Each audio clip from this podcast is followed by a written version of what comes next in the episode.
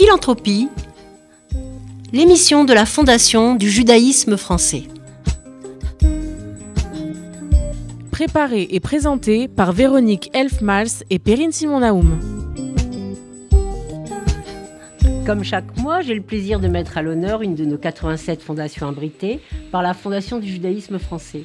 Ce mois-ci, nous recevons Jérémy Haddad, membre de la toute jeune fondation Les Bâtisseurs d'engagement, abritée par la Fondation du judaïsme français, qui a été créée en 2021. L'objet de votre fondation, Jérémy, est de soutenir les actions valorisant l'engagement des jeunes à travers des projets éducatifs, sociaux et culturels. Quant à vous, Jérémy, vous êtes associé chez EY en charge du secteur énergie pour l'Europe de l'Ouest, je crois, et l'Afrique francophone.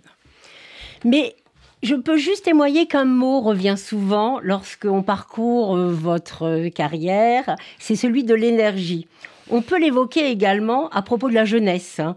donc vous êtes un véritable acteur sur le terrain. Pouvez-vous vous présenter en quelques mots aux auditeurs d'RCJ Bonjour. Oui, bonjour Véronique.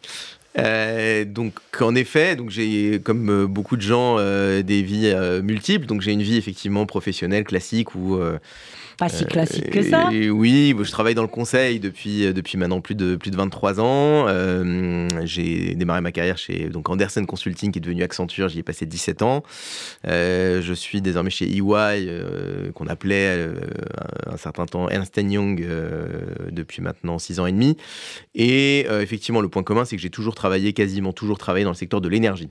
voilà, qui était un secteur qui intéressait pas grand monde jusqu'à une date récente. Et là, tout le monde s'est rendu compte récemment que c'était un sujet très très important et que sans énergie, on faisait pas grand-chose.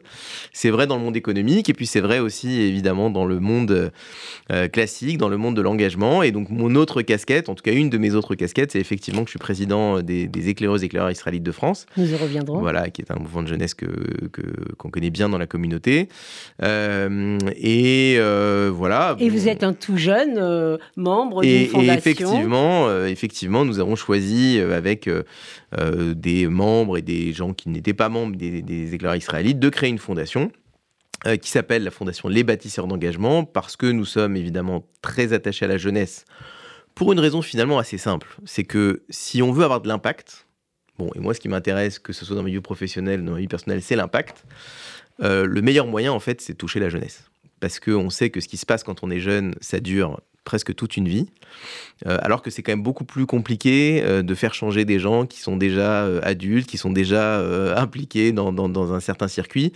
Et donc l'impact le plus significatif, il existe que quand on s'adresse en fait aux jeunes. Donc on a voulu créer cette fondation, effectivement, à destination quasi exclusivement des jeunes, de l'engagement des... jeunes euh, et des projets qui, les valorisent. Alors, je vous cite, Jérémy, notre époque est celle de la transformation, mais elle demande pour réussir un équilibre subtil entre de solides fondations, un nom qu'on aime bien, et la capacité à se mettre en cause par l'innovation et la technologie. Vous qui êtes président, et vous l'avez rappelé, d'un mouvement de, jeunesse, pouvez-vous nous parler, alors c'est très global, mais de cette nouvelle jeunesse, j'entends de la jeunesse après Covid et de la jeunesse des réseaux. On est, on est loin de l'image épinale, de l'éclaireur, de l'époque.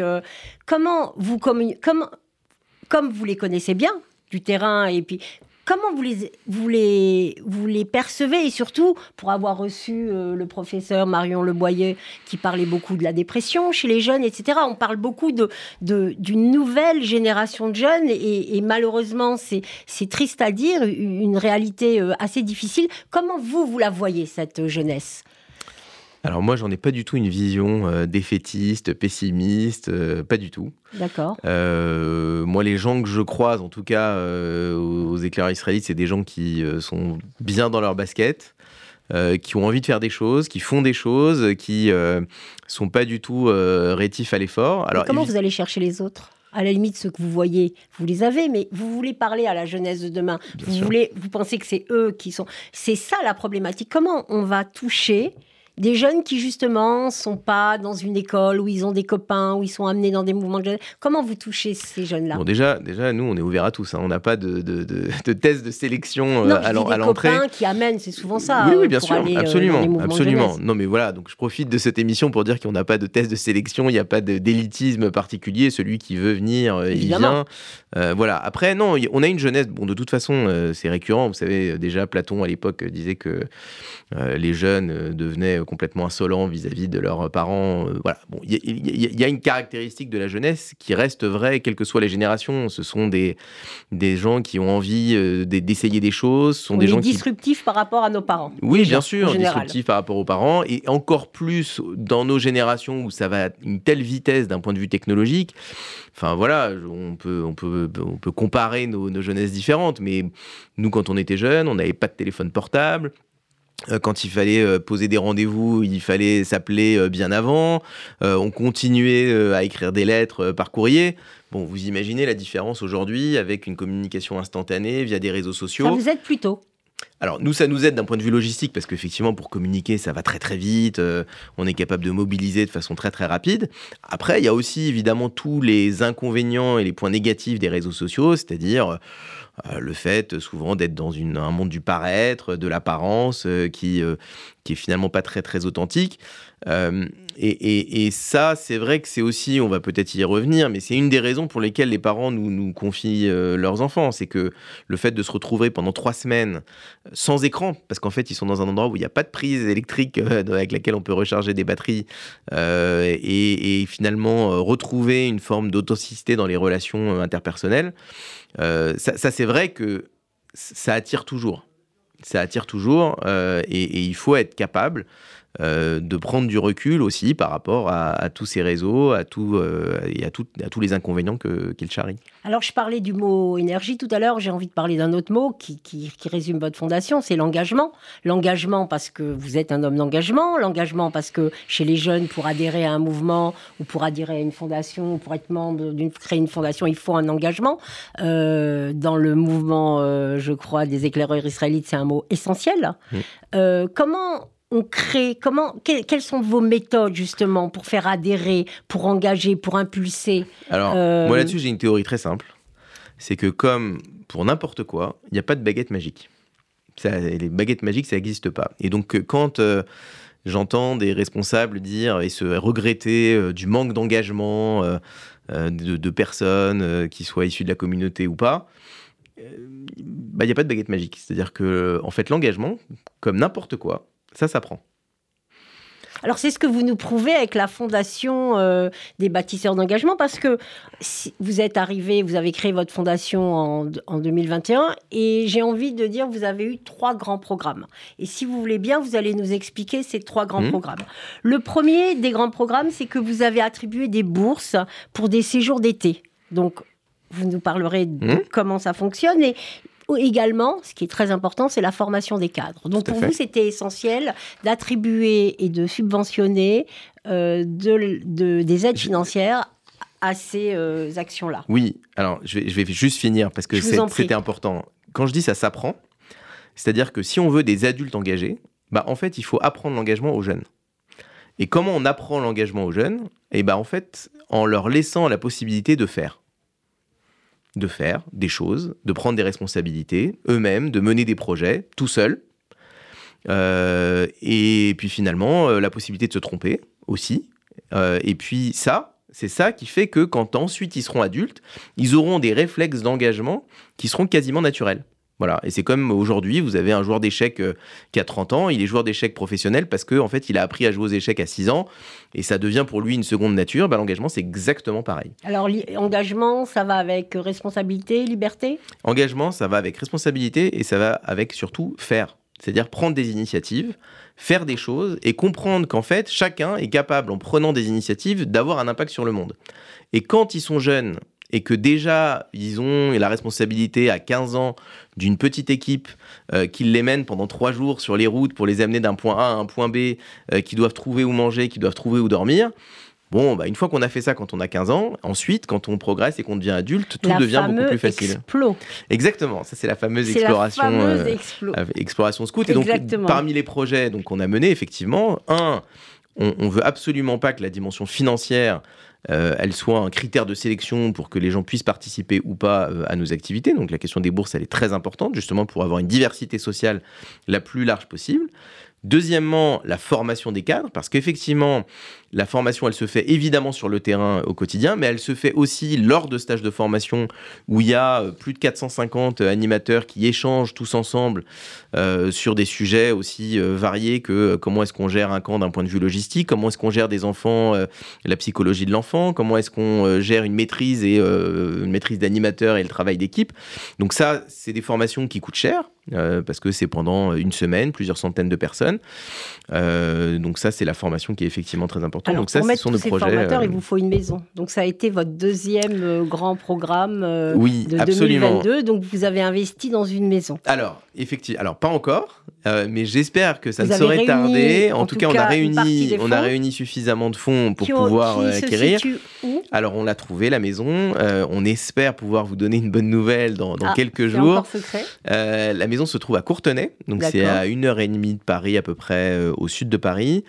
Et c'est une maison qui euh, est déjà adaptée, en fait, qui a déjà des habilitations pour recevoir des enfants, notamment du primaire, de la maternelle, qui accueille déjà des colonies de vacances, qui accueille déjà des, euh, des classes vertes euh, Donc pas de scolaires. travaux? Il y a quasiment pas de travaux à faire. C'est euh, 127 couchages, c'est euh, 3 hectares de terrain plus 12 hectares de forêt. Euh, c'est une cuisine professionnelle. C'est vraiment extrêmement adapté euh, à ce qu'on veut faire.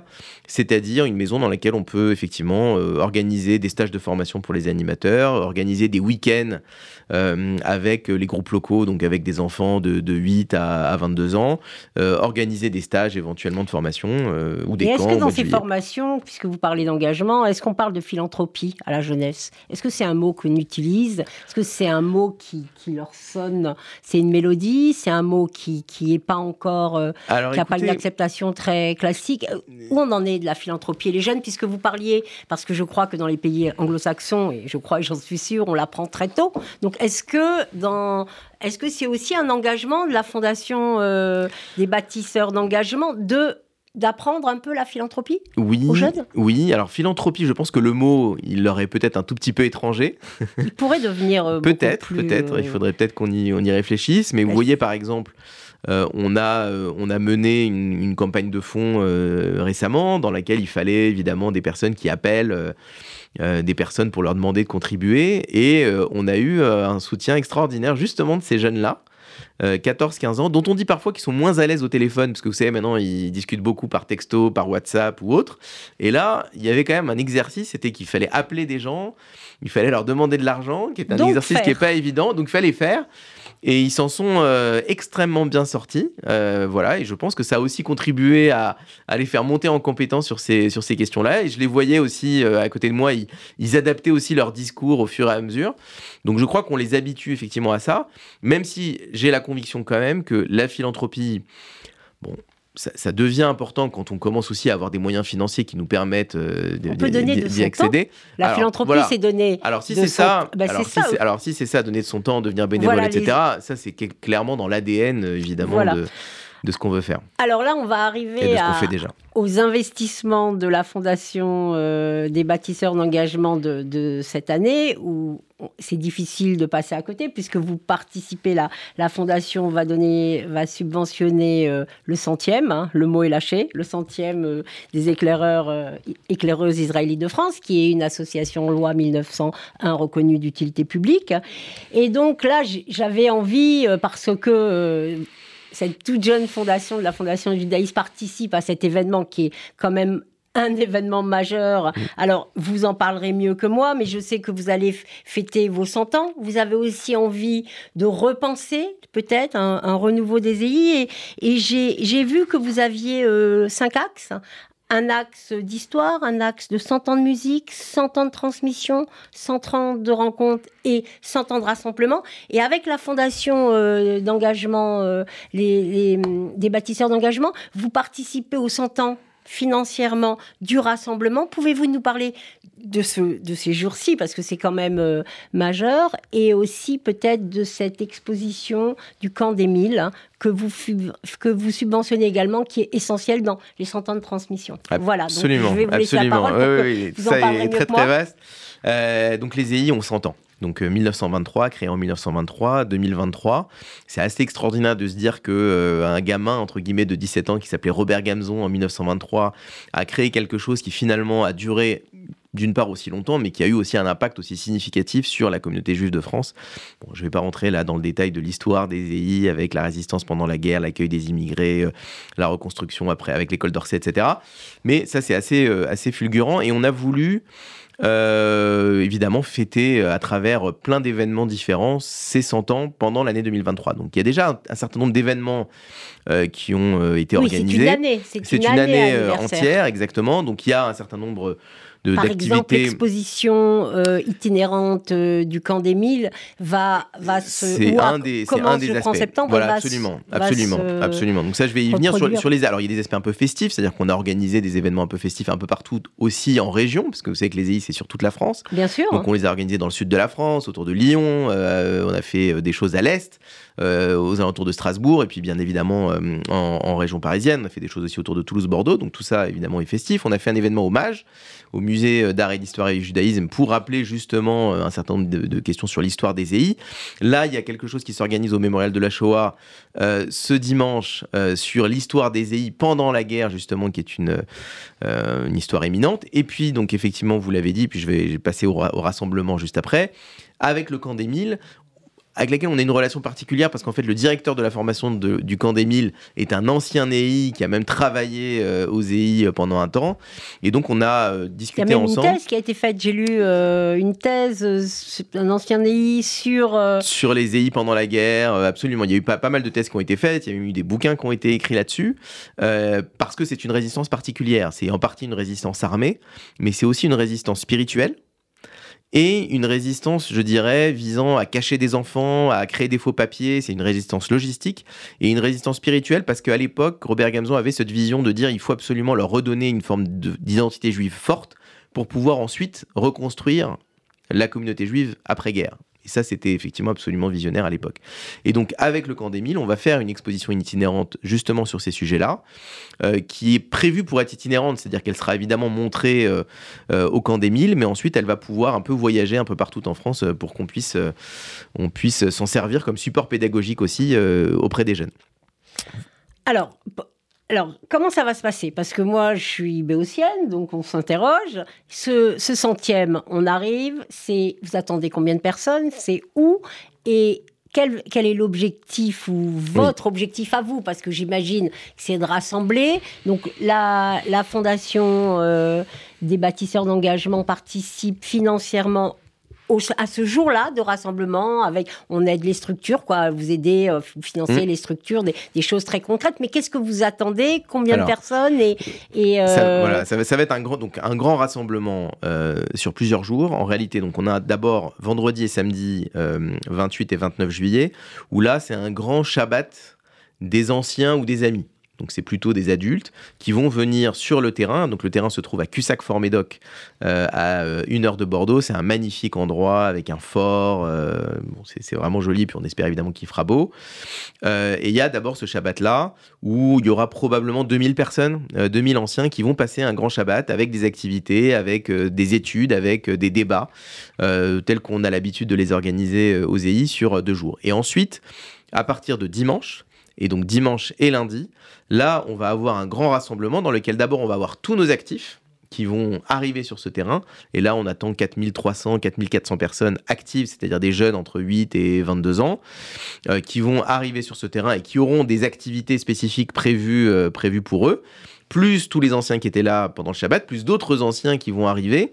Et donc, on attend allez, on n'a pas encore euh, la finalisation des inscriptions, mais ça va probablement être entre 7 et 8 000 personnes qui vont être assemblés sur, sur deux jours et où seront proposés, d'abord, il y aura un énorme rassemblement, il y aura évidemment quelque chose de très fictif, notamment le dimanche soir, une grande veillée chant un petit peu participative qui, qui, va, je pense, marquer les mémoires. Et puis, il y aura un certain nombre de stands de certains de nos partenaires institutionnels, mais aussi des, des agoras, des panels, des échanges avec toutes les personnes qui seront là. Et il y aura évidemment des personnalités de la communauté. On a déjà la confirmation du président du CRIF, du Grand Rabbin de France, euh, probablement du, président du FSJU. Euh, donc toutes ces personnes-là vont être euh, voilà, au, au, centième. Des personnes euh, du gouvernement, euh, des gens euh, issus de nos partenaires du scoutisme français, voire du scoutisme international. Il y aura des tsofim, c'est-à-dire des scouts issus, issus d'Israël qui vont venir aussi nous aider à monter l'ensemble des, structures et des constructions. Et l'idée, c'est à la fois qu'on se rassemble, qu'à la fois qu'il y ait une phase, une phase de découverte aussi de chacun, et puis qu'on réfléchisse tous ensemble aussi à l'avenir de euh, la cité, à l'avenir de la communauté juive, à l'avenir de cette jeunesse euh, juive euh, engagée. Je, vais faire un, petit saut qui n'est pas un saut tellement compliqué, c'est que les bâtisseurs d'engagement s'occupent de la jeunesse, on en a parlé au début, et vous avez aussi, grâce à votre fondation, voulu soutenir une jeunesse qui était un peu différente avec le village des enfants extraordinaires, une jeunesse à part. Je ne sais pas si euh, le, centième accueillera beaucoup d'enfants handicapés, si vous êtes, euh, parce que là aussi c'est très important dans les équipements. Et mais là, vous avez eu, euh, vous avez voulu, vous avez décidé de soutenir aussi cette cette jeunesse qui est exclue. On parle de 100 000 enfants en France qui sont exclus de toute possibilité de scolarité et de maison. Donc là aussi, vous êtes présent avec votre fondation parce que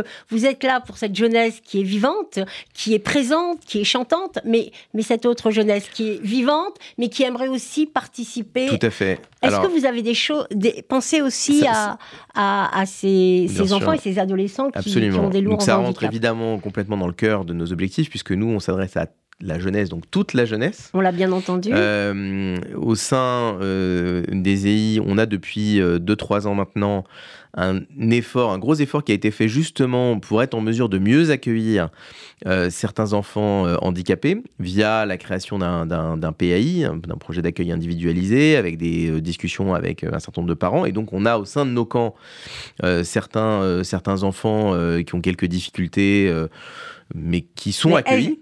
Euh, voilà. Et, évidemment, c'est un enjeu majeur pour nous. Et quand on nous a proposé euh, de euh, soutenir effectivement le village des enfants extraordinaires, bah là, on parle de jeunesse, on parle d'enfants qui peut-être sont parfois un peu mis de côté et qui n'ont pas les mêmes possibilités que tout à chacun. Ni d'apprentissage, ni de liberté. Absolument, absolument. Et donc, on n'a pas hésité effectivement à se dire que si nous, on soutenait pas ce projet-là, alors euh, on voyait pas très bien qui, allait le soutenir. Donc bien entendu, on a, on a choisi de le soutenir. Donc euh, faire, ça a vraiment un, sens. Alors si, si pour conclure, pour conclure, parce que ça va toujours très vite, pour conclure, j'ai envie de vous dire, quelle serait votre définition pour la, de la philanthropie pour la jeunesse de, demain, pour la jeunesse même d'aujourd'hui? Comment est-ce qu'on peut leur faire passer la philanthropie? Ben, euh, Encore une fois, euh, il, faut, il faut simplement qu'on les, on les aide à leur donner un cadre dans lequel ils, peuvent, ils puissent expérimenter, ils puissent faire des choses et ils puissent se rendre compte par eux-mêmes qu'ils ont les capacités de le faire. Et que l'autre est, très important. Et ça, mais ça, ils, le, ça, ils, s'en rendront compte en fait naturellement.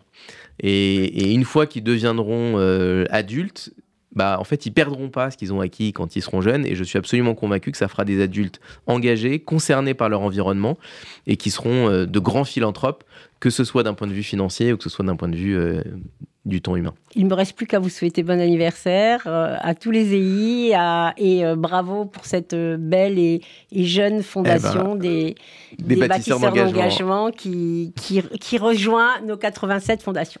Tout de suite, sans transition, nous allons passer à la rubrique de Rémi Serrouillat, le directeur administratif et financier de la Fondation du judaïsme français. Bien, bonjour à tous, bonjour Jérémy, encore félicitations pour les actions menées par votre fondation. C'est magnifique. Alors tout d'abord, en préambule à notre chronique, un petit rappel purement administratif. Si vous habitez Paris ou la région parisienne, vous avez encore jusqu'au jeudi 8 juin pour déposer votre déclaration d'impôt sur le revenu, accompagné le cas échéant de votre déclaration IFI 2042. Il est donc toujours possible d'effectuer un don au profit de la Fondation du judaïsme français ou pourquoi pas au profit de la Fondation des bâtisseurs d'engagement et le déduire de son impôt sur la fortune immobilière. Alors la transition est toute faite car je vous propose ce mois-ci de parler de mécénat.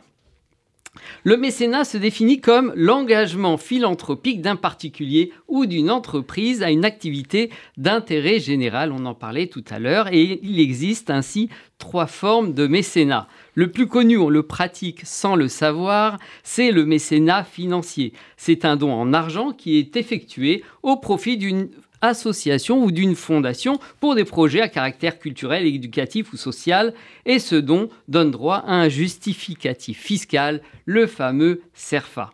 Mais il existe également le don en nature. Il consiste pour une entreprise de donner des biens qui figurent dans ses stocks peut s'agir par exemple de dons de matériel informatique, de mobilier de bureau, de denrées alimentaires. La liste, bien sûr, n'est pas exhaustive. Enfin, peut-être le moins connu, mais néanmoins le plus prisé par le monde associatif, le mécénat de compétences. Il s'agit pour une entreprise de mettre à disposition d'associations ou de fondations un ou plusieurs salariés. L'entreprise peut ainsi s'engager à réaliser gratuitement des prestations informatiques, des prestations de conseil, de la comptabilité, voire même effectuer des travaux. Alors nous l'avons compris, quelle que soit la forme de mécénat choisie, le donateur bénéficiera d'une déductibilité fiscale. Pour une entreprise, 60% des dépenses ou des frais engagés dans la limite de 20 000 euros ou 5 pour 1000 du chiffre d'affaires si ce mode de calcul est plus favorable, tandis que pour un particulier, 66% de réduction dans le cadre de l'impôt sur le revenu et même 75% de réduction s'il s'agit de verser ce don à une fondation dans le cadre de l'impôt sur la fortune immobilière. Alors, que l'on soit un particulier ou, une entreprise, en devenant mécène au profit de la Fondation du judaïsme français, reconnue d'utilité publique, on agit pour un monde plus juste, plus solidaire, et on contribue à faire connaître le patrimoine culturel et les valeurs du judaïsme. Merci à vous et bonne journée. Merci Rémi pour ces précieuses informations. Et maintenant, nous allons recevoir en seconde partie d'émission euh, Madame euh, le professeur euh, Françoise Benamou, professeur des universités et économiste, qui va être interviewé par Perrine Simon-Naoum. Françoise Benamou, bonjour. Bonjour. Nous avons eu le plaisir de vous recevoir le, mois dernier dans cette même émission. Euh, je rappelle que vous êtes agrégé d'économie et de sciences sociales, que vous présidez actuellement le cercle des économistes, que vous enseignez l'économie.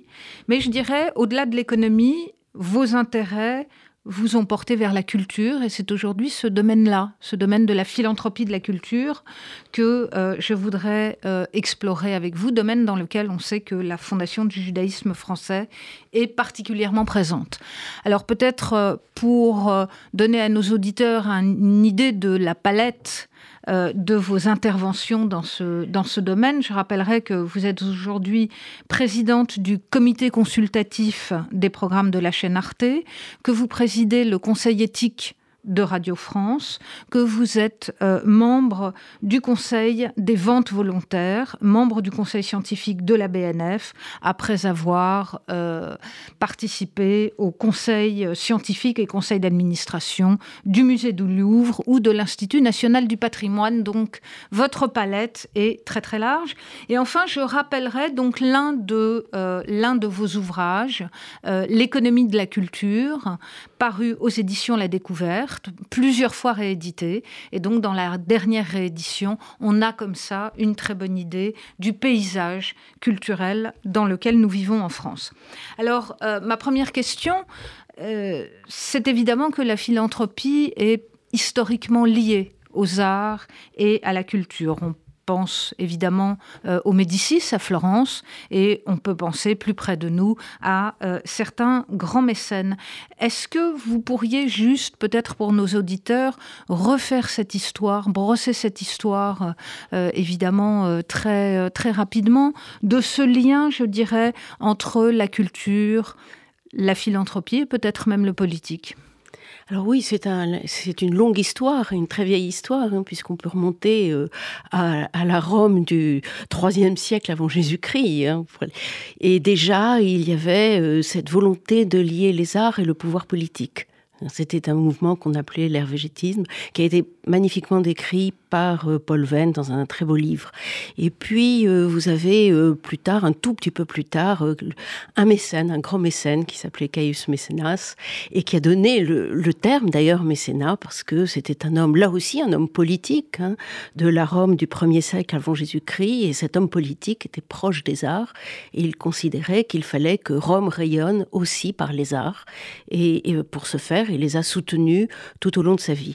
Donc voilà, ça, ce sont les origines bien lointaines, mais c'est vrai donc que cette relation s'est poursuivie et elle a eu un point d'orgue bien connu avec en France François Ier et du côté euh, des Médicis, évidemment euh, la Renaissance italienne, qui euh, c'est une période absolument incroyable, et tout particulièrement à Florence, la Florence de Médicis, avec Laurent le Magnifique notamment, mais pas que, qui vont déployer une véritable on dirait aujourd'hui une politique culturelle, hein, une politique de soutien aux arts, aux artistes et aux plus grands des artistes, Léonard, Verrocchio, Botticelli et bien d'autres. Et donc quand on va à Florence, eh bien dans le fond, ce que l'on voit quand on voit les grands bâtiments, les, quand on entre dans la seigneurie, on voit pas seulement euh, des arts, des tableaux, etc., mais on voit aussi une histoire qui se déploie et qui est cette histoire de la relation entre euh, les arts et les hommes politiques. Et les hommes politiques d'ailleurs se faisaient sculpter le buste ou peindre pour inscrire ainsi euh, dans les arts et pour l'éternité, pensait-il, euh, l'action qu'ils avaient pu avoir envers les artistes. Alors, vous avez prononcé le terme de politique culturelle. Effectivement, il y a eu une inflexion, en tout cas en France, au début des années 1960, notamment avec euh, l'arrivée d'André Malraux et la, création du ministère de la Culture. Qu'est-ce qu'on peut dire de ces politiques culturelles aujourd'hui? Alors, d'une certaine manière, il y a une forme de continuité ça peut paraître paradoxal, mais entre ce que faisaient les rois et les reines lorsqu'ils soutenaient les arts, et ensuite la manière dont la République va s'emparer du sujet. Alors c'est une continuité euh, relative parce que la, euh, la République va intégrer aux problématiques, si je puis dire, des politiques culturelles, euh, la dimension du public. Hein, l'ouverture au public, la démocratisation culturelle, etc. C'est vrai que les rois aussi, hein, ils aimaient bien euh, non seulement euh, vivre dans de beaux châteaux, etc., avec de belles œuvres d'art, mais dans le fond, euh, que, le, que, le peuple puisse parfois en profiter, pourquoi pas. Il y a eu surtout la Révolution française qui a changé les choses bien avant, bien avant le Malraux. Quand on regarde par exemple la création du musée du Louvre, c'est après la Révolution française, française et l'abbé Grégoire, au moment même de la Révolution, alors que les révolutionnaires détruisaient le patrimoine partout parce qu'ils voulaient détruire les églises, les châteaux, etc., qui étaient les lieux du pouvoir et de l'oppression, l'abbé Grégoire leur a dit stop, il faut pas, faut arrêter cela parce que le patrimoine appartient au peuple. Donc il y avait déjà cette idée, vous voyez, donc il y a des continuités et des discontinuités qu'on pourrait repérer dans l'histoire. Alors si on vient dans la période tout à fait récente, euh, là aussi il y a eu plusieurs périodes de la politique culturelle. La politique de Malraux était très particulière. Hein. Malraux, c'était un homme qui a installé d'une certaine manière à la fois la politique culturelle française, mais aussi une forme de clivage entre d'une part l'école et d'autre part la culture. Il pensait que la culture, c'est euh, la grâce. C'est-à-dire, vous allez écouter un opéra et vous allez euh, tomber euh, raide de bonheur et désormais, vous serez quelqu'un qui aimera les arts et la culture. Il déniait totalement le rôle de l'école. Et petit à petit, on a intégré cette problématique de l'école et de l'éducation, et elle a pris beaucoup d'importance dans le verbe. Je dirais moins dans la réalité. On a beaucoup de mal, beaucoup de mal à faire ce lien entre l'école et la culture, et c'est pourtant à l'école qu'on apprend en large partie à aimer la culture. Alors j'en viens maintenant peut-être plus, plus directement à la, philanthropie. On dit souvent que les arts et la culture sont le parent pauvre de la philanthropie. Euh, est-ce que vous pourriez nous, décrire, nous dire quelles sont les sommes qui sont aujourd'hui engagées dans ce mhm. domaine et un peu comment elles se répartissent, puisque Françoise Benamou, euh, je l'ai rappelé, euh, vous avez exercé vos talents dans l'ensemble, je dirais, des domaines de la culture. Alors si on regarde le mécénat en France, le mécénat c'est à peu près 8 milliards et demi euh, d'euros. Et sur ces 8 milliards et demi, la culture, ça représente à peu près, à peu près, ça dépend des années, hein, mais 18%, en gros, 18% de cette somme. Ça n'est pas considérable, ça n'est pas rien pour la culture, puisque en face de cela, pour donner un ordre d'idée aux auditeurs, euh, l'effort qui est fait par les pouvoirs publics, toute manière de faire un effort, si je puis dire, dans le domaine culturel, atteint à peu près les 20 milliards. Pourquoi? Parce que il y a d'une part le ministère de la Culture qui dépense de l'argent pour la culture, de l'ordre de 4 milliards, mais après vous avez euh, les autres ministères qui ont, qui déploient une politique culturelle. Et au-delà de ça, vous avez surtout les collectivités locales et tout particulièrement les villes qui elles aussi, ont une politique culturelle. Et puis en plus, il y a ce qu'on appelle les dépenses fiscales, euh, des taxes affectées, etc. Je passe sur les détails. Donc le mécénat, c'est à la fois pas beaucoup, et c'est essentiel pour le monde culturel. Euh, alors, l'une des questions évidemment euh, qu'on peut se, poser euh, aujourd'hui et depuis plusieurs années où nous sommes en contrainte budgétaire, c'est de savoir finalement si cette philanthropie, si ce mécénat privé va progressivement prendre la place de l'État, si on assiste à un désengagement de, un désengagement de l'État, si la philanthropie va en quelque sorte se substituer finalement à euh, un État qui se montrera de plus en plus défaillant. Alors pour l'instant, on ne peut pas dire que l'État ait été défaillant en matière culturelle en France. On a beaucoup de difficultés quelquefois. En ce moment, par exemple, avec euh, certaines régions, notamment euh, la région euh, Auvergne-Rhône-Alpes, où Laurent Wauquiez a décidé de couper certaines subventions à des institutions culturelles dont il pensait qu'elles n'étaient pas à leur place ou qu'elles n'avaient pas la bonne politique. Alors, ça c'est une chose. Mais on ne peut pas dire alors qu'il y ait véritablement ce désengagement que pourtant le monde de la culture met souvent en avant il y a une inquiétude devant le risque de désengagement étant donné euh, l'ampleur de la dette publique. Et cette inquiétude, elle est euh, très largement partagée. Alors, en face, il y a des mécènes qui ont des politiques très très différenciées. C'est parce que quand on parle de mécénat, on fait une espèce de gros paquet, mais dans lequel, en réalité, il y a des politiques vraiment très différentes. Vous avez un type de mécénat qui consiste à créer de toutes pièces des institutions ou des musées ou des lieux, etc. Il y a un mécénat qui va venir abonder euh, les finances euh, d'une institution déjà existante. Il y a des mécénats qui sont vraiment euh, centrés sur des projets culturels tout à fait précis et avec une ambition qui est clairement affirmée. par exemple, je vais vous donner un exemple concret parler plus précisément, mais par exemple BMW, euh, qui est une fondation depuis longtemps, qui est euh, très euh, investie notamment dans la photographie, a décidé que désormais il y aurait une large partie des projets qui seraient financés par cette fondation qui iraient à des projets très inscrits dans ce qu'on appelle à la fois le champ social et la diversité culturelle. Alors on peut se dire qu'il y a un petit effet de mode là-dedans, mais il y a en même temps une volonté, dans le fond, de lier la politique, si je puis dire, culturelle des institutions privées et une ambition qui est plus sociale, qui n'était pas nécessairement présente dans un premier mécénat tel qu'on l'a connu au début du développement du mécénat grâce à la loi Yagon de 2003 et qui était un mécénat peut-être plus centré sur euh, les grandes expositions, etc vous citez justement la loi Yagon dont on va fêter euh, l'anniversaire euh, euh, cette année. Est-ce que vous pourriez nous en dire quelques mots Peut-être quel bilan peut-on faire de cette loi? Alors cette loi a été adoptée en 2003. Ce Jean-Jacques Ayagon constatait que l'argent privé était très faible dans le monde culturel. Qui, était ministre de la Il était alors ministre de hein. la Culture, exactement. Et ensuite, il ira d'ailleurs lui-même dans le privé. Hein. Il ira travailler notamment, euh, notamment pas seulement, mais avec François Pinault. Alors, euh, quelle était l'idée d'Ayagon? Ayagon considérait que ce qui pouvait donner un coup de fouet en quelque sorte au mécénat, c'était l'incitation fiscale. Et donc on a introduit en France des incitations fiscales à la fois pour les entreprises et pour les particuliers, c'est-à-dire une déduction fiscale euh, dès lors que l'entreprise ou le particulier donnait de l'argent, pas seulement à la culture, hein, mais à euh, des institutions, des organismes, des associations qui euh, était en, mesure de recevoir du mécénat.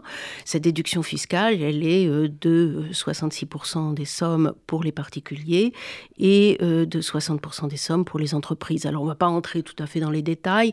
Ce qu'on peut dire, c'est qu'il y a un plafond de déduction, mais on, on peut étaler la déduction sur plusieurs années pour échapper à ce plafond.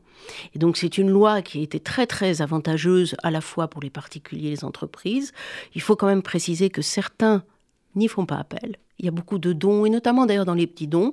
Est-ce que c'est par manque d'information Est-ce que c'est parce qu'on considère tout simplement que donner, c'est donner? Et qu'on ne va pas aller ensuite réclamer un retour de la part de l'État Mais en tous les cas, donc, euh, cette loi, et c'est vrai qu'elle a donné, euh, elle, a boosté le mécénat, hein, c'est incontestable. En même temps, euh, quand on étudie de très près, comme l'ont fait beaucoup de, travaux d'économistes, euh, l'effet des incitations fiscales, d'abord il est ambivalent et ensuite il n'est pas considérable. Hein. Donc il y a eu un effet, mais euh, pas énorme, et il y a eu aussi quelques effets pervers qui font qu'aujourd'hui on revient, enfin on, plafonne un petit peu mieux euh, l'avantage fiscal que peuvent avoir les entreprises. Alors, vous, vous, avez parlé, Françoise Benamou, des petits dons. Euh, je voudrais qu'on s'arrête euh, un petit peu sur, euh,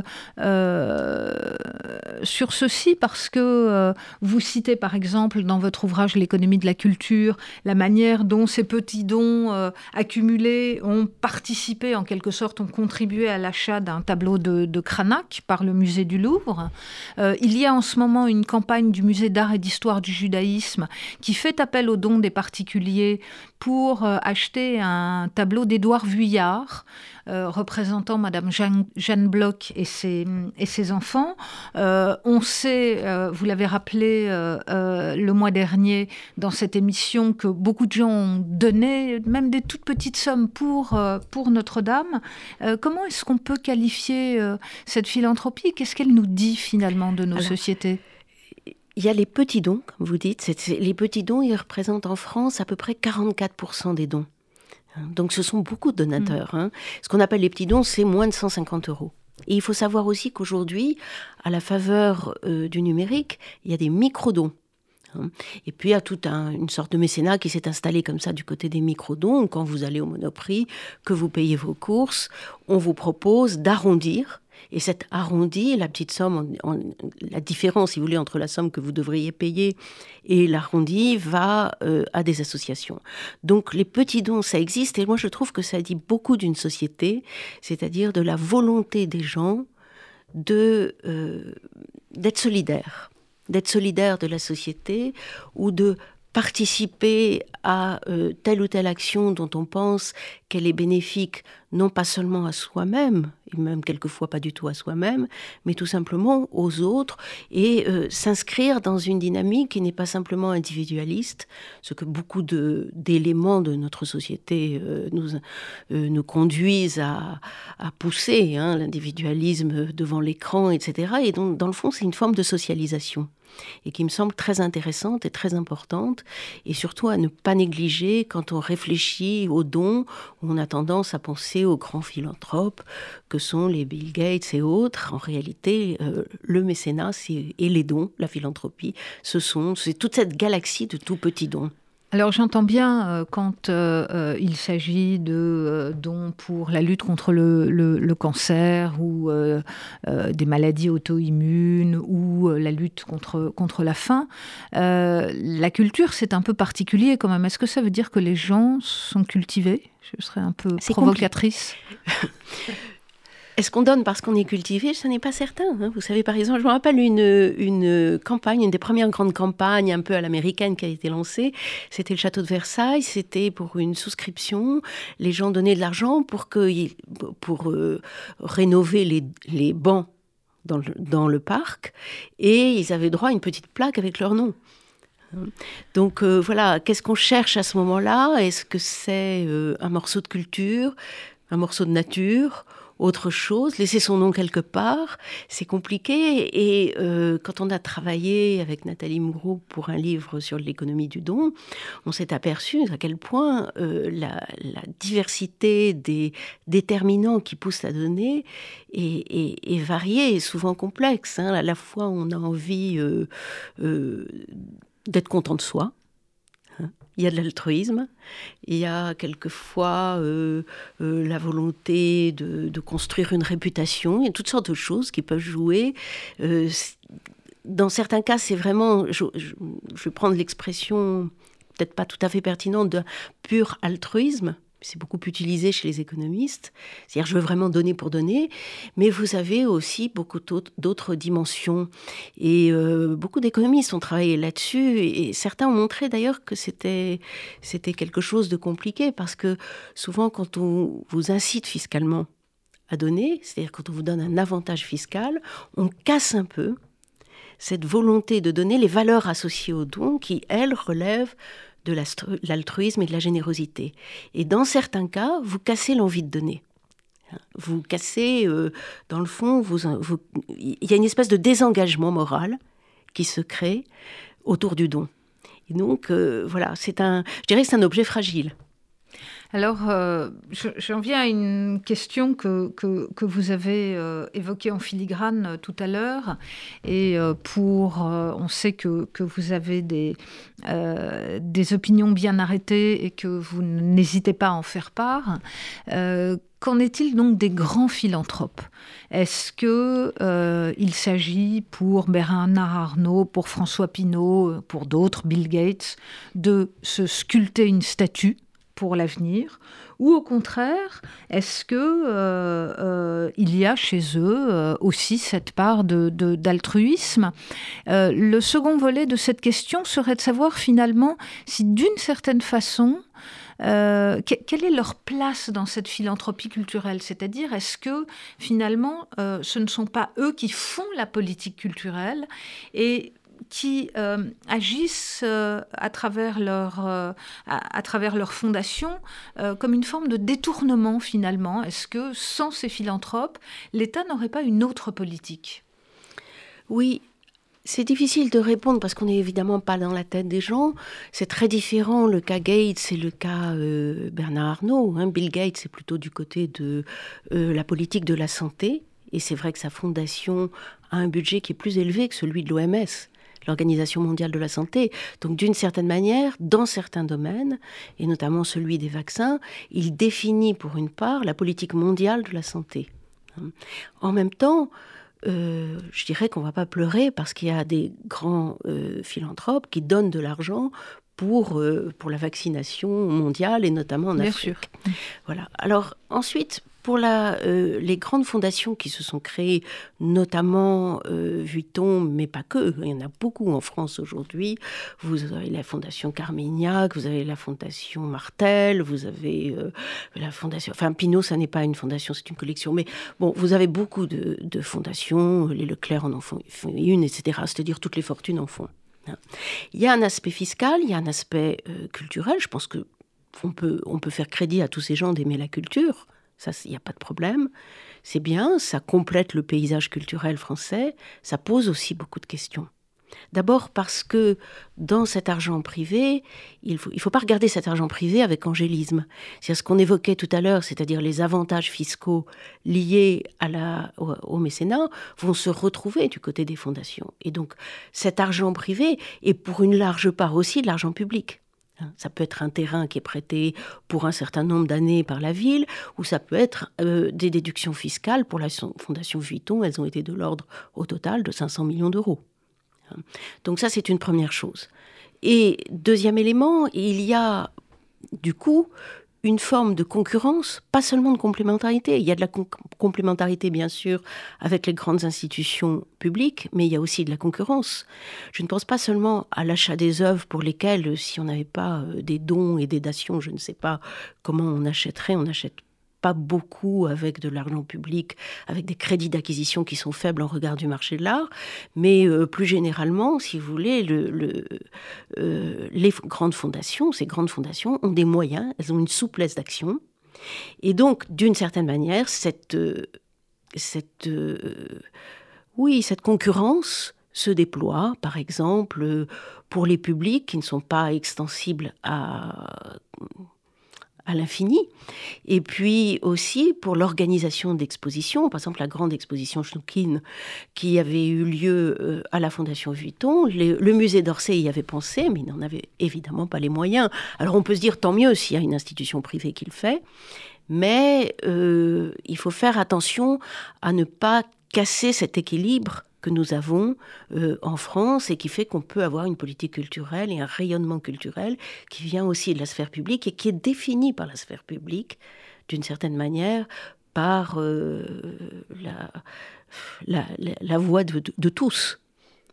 Alors, euh, Françoise Benamou, je voudrais finir par une dernière question. Il faudra répondre en quatre minutes, qui vous emmènera un tout petit peu loin de l'économie et de la philanthropie. Qu'est-ce que c'est pour vous la culture? Ah, c'est une question difficile. Je pense que c'est. Euh, il y a plusieurs manières de répondre. Eh ben, la première, c'est que c'est du bonheur. C'est du bonheur. C'est euh, quelque chose que j'ai toujours essayé d'ailleurs de faire passer à mes étudiants. Moi, j'ai des étudiants en économie, mais qui s'intéressaient à la culture. Et je me disais, j'avais une chance incroyable de leur faire passer non seulement des notions d'économie, mais aussi euh, d'essayer de leur apprendre ou de leur dire simplement qu'entrer dans un musée, pas qu'une fois, plusieurs fois, on apprend à aimer les musées, et quand on a appris à les aimer, c'est du bonheur. C'est du bonheur, c'est un plus, et euh, je crois que ça, c'est la première chose que j'ai envie de dire. Deuxième, j'ai sans doute par euh, ma famille et tout, euh, c'est très lié aussi à l'éducation, c'est-à-dire qu'il faut apprendre et il faut essayer de comprendre le monde, et la culture est une des manières de comprendre le monde quand on regarde un film, quand on lit un livre, quand on écoute de la musique, on, progresse. On, est plus riche intérieurement après qu'avant. Voilà, j'ai envie de vous dire ça. Et c'est évidemment, euh, lié aussi au, judaïsme. Euh, c'est aussi lié aux relations que nous pouvons avoir avec les autres. Oui, absolument. Celle de donner, alors, celle de partager. C'est du partage. Et ça, c'est. Je veux dire, la culture, est-ce que c'est quelque chose qui se partage ou est-ce que c'est quelque chose, un bonheur euh, qui se vit seul? Il y a les deux, bien entendu. Mais la culture qui se partage, c'est extrêmement heureux. Et d'ailleurs, euh, il y a une chose qui me frappe dans les pratiques culturelles tout à fait récentes, par exemple chez les jeunes, c'est que euh, même lorsqu'ils vont moins au cinéma, ils vont passer un film sur un mur blanc de leur petit appartement ou de leur chambre de service, et ils invitent leurs copains à boire une bière et regarder le film ensemble. C'est il y a quand même, il y a toujours derrière la culture cette volonté de partager quelque chose, et en partageant quelque chose, on construit quelque chose. Donc on peut être optimiste, à votre avis, Françoise Benamou? En ce domaine, oui. Et j'ai tendance à l'être. Bien, bah écoutez, merci beaucoup. Donc je rappelle euh, euh, notamment l'un de vos nombreux livres, L'économie de la culture, paru aux éditions de la découverte. Merci beaucoup. Merci. C'était Philanthropie, l'émission de la Fondation du judaïsme français. Retrouvez-nous tous les quatrièmes jeudis du mois à 13h sur RCJ.